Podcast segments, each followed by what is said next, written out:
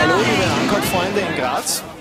Wir melden uns jetzt zum ersten Mal von unserer Berlinale-Berichterstattung hier vom Filmfestival aus Berlin. Ähm, gerade hinter mir an diesem roten Teppich war gerade ein ziemlicher Tumult. Das sind nämlich die Rolling Stones und äh, Martin Scorsese, der Regisseur des Eröffnungsfilms Shine a Light, vorübergegangen und die Fans waren natürlich auch ganz verrückt nach allen. Äh, rundherum ist jetzt gerade das große Aufbrechen. Ähm, da drinnen geht jetzt die große Party los. Wir werden euch die nächsten Tage natürlich auch noch berichten von dem Festival und noch viel mehr an Neuigkeiten von diesem Festival für euch bereit haben. Einstweilen einen schönen Abend und jetzt kommen noch ein paar Bilder von den Rolling Stones. Bis morgen. Servus.